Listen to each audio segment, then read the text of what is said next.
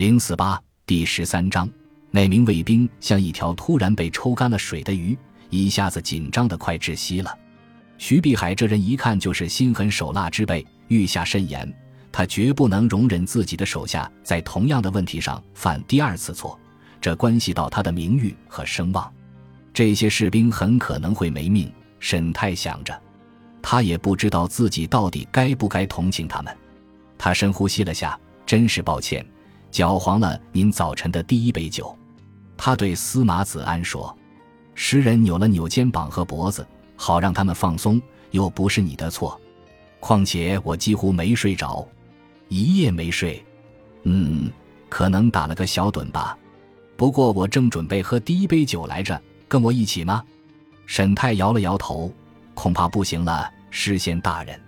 我们想早点离开也不行。昨晚上我忘记了。”我得跟刺史大人共进早餐，啊哈！诗人说：“那就意味着，就算没这个小插曲，我们也不能马上出发了。”您说的没错。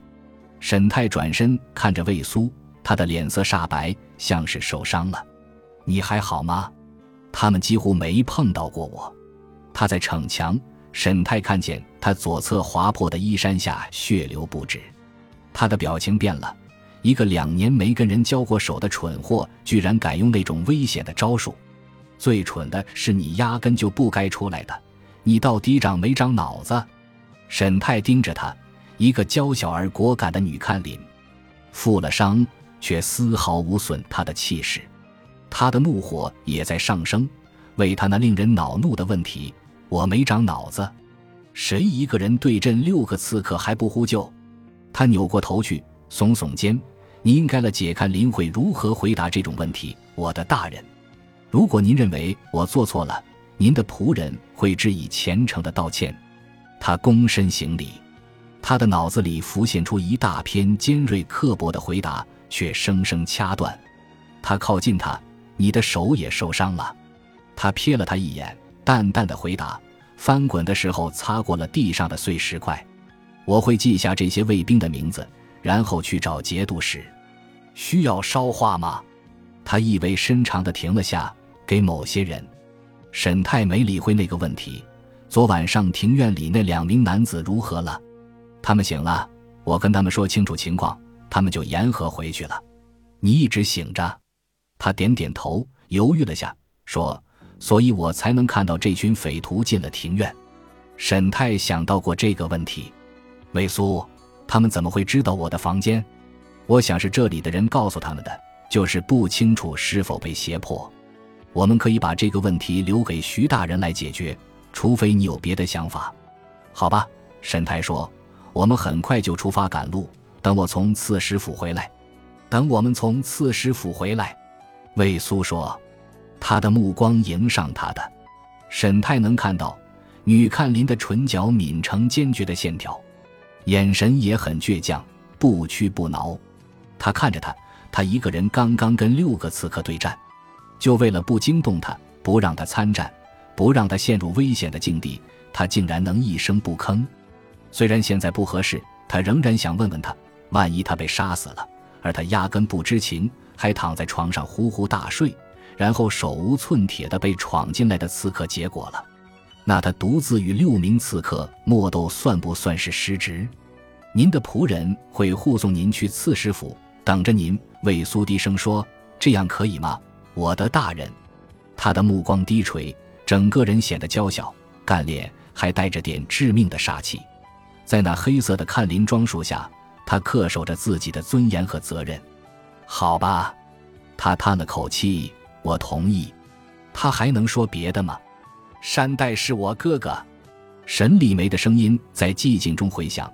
这片空旷的地方只有他们和这群狼。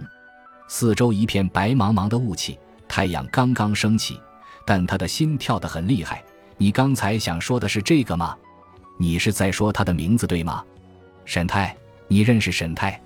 他转身看着他，天地间有了亮光，一片苍白中显得很平和。阳光带来的暖意让地面的雾气升腾，向四周扩散。他第一次清晰地看到了他的脸，也知道了他是谁。沈泰曾经告诉过他，实际上是告诉他们的父亲，不过被他偷听到了。他所经历的一切，这名四肢僵硬、走路蹒跚、双目无神的男子，肯定就是几年前被巫师施法诅咒的那个人。那个差一点死去又重新站起来的人，虽然他变成了某种不知道是人是鬼的生物。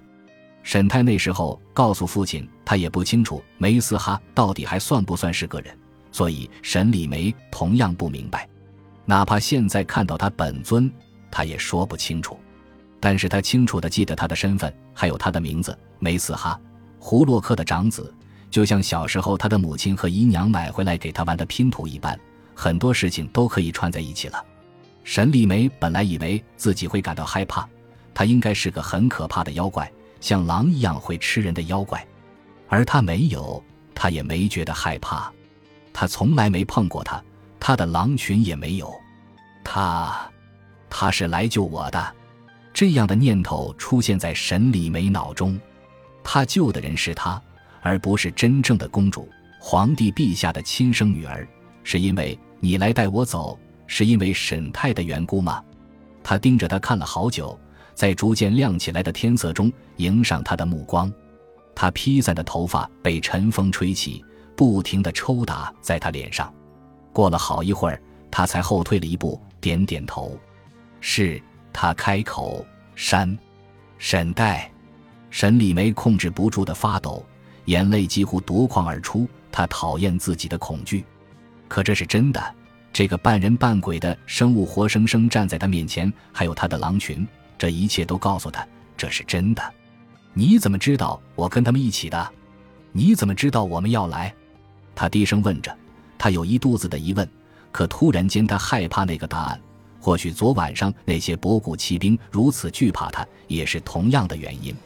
巫术，无论是新安城的星象师，或是炼制长生不老药的博士，还是博古人那念着咒语、身上挂着镜子、铃铛和鼓的巫师。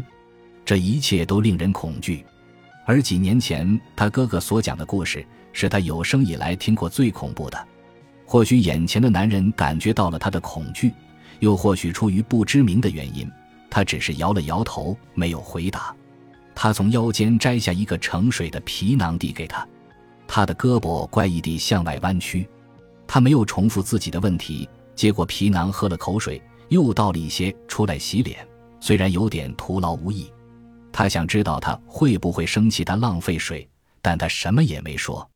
他的眼睛很吓人，如果他去细想为什么他们会变得如此无神、如此漆黑，他肯定会吓得发抖。他没有死，沈礼梅内心一直重复着：“他没有死，仿佛这才是最重要的。”他说话了，非常僵硬，但仍然能听出是其台语。不远处，山洞，你休息，我找马。他环顾着无边无际的草原，现在已经看不到湖了，应该在他们身后。这里遍地都是半人高的草，太阳照在上面，闪烁着柔和的光，薄雾很快散去。这里有山洞，他疑惑地问：“这里怎么会有山洞？”刹那间，他以为他笑了，他的嘴角抽搐了下，虽然只有一侧，他的眼里仍然没有任何色彩，就连光都被吞噬掉。那是一双已经死去的眼睛，他把皮囊递给他，他拧好盖子，挂在肩膀上，转身继续前行。他跟在他后面。山代，沈礼梅突然感慨：世界之大，无奇不有，任何圣贤都不能保证完全懂得世上的一切。人们不得不赞叹，九重天阙上的神仙竟然能造就如此奇妙的天地。他们很快就来到了山洞前，眼前的景色让沈礼梅精神一振。前方是一片浅浅的山谷，谷内有另一片小湖泊，湖岸开满了野花。在湖的另一边，还有弧度更为明显的山坡。他们沿着山谷往下走，太阳已经完全升起，空气中弥漫着温暖的气息。梅斯哈在湖边把盛水的皮囊灌满。沈礼梅终于可以好好的洗一把脸了。她甩了甩头，重新梳好头发。他面无表情的看着他，他还没有死。他又一次在心里对自己说：“领头的狼带着他们来到东侧边缘的山洞。